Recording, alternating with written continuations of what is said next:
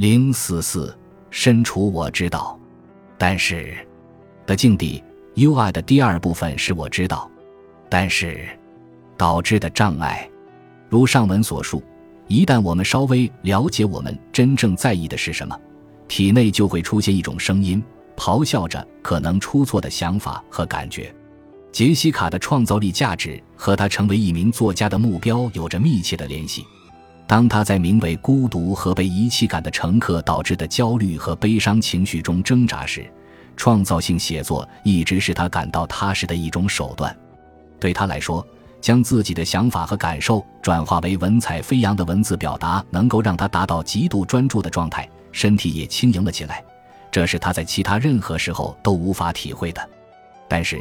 当他试图把这种价值应用到学业上，或是开始写他想创建的博客时，他似乎从来没有采取行动。当他感到孤独，无法与母亲或男友建立联系时，他深信之车上的乘客会为他提供无数拖延的理由。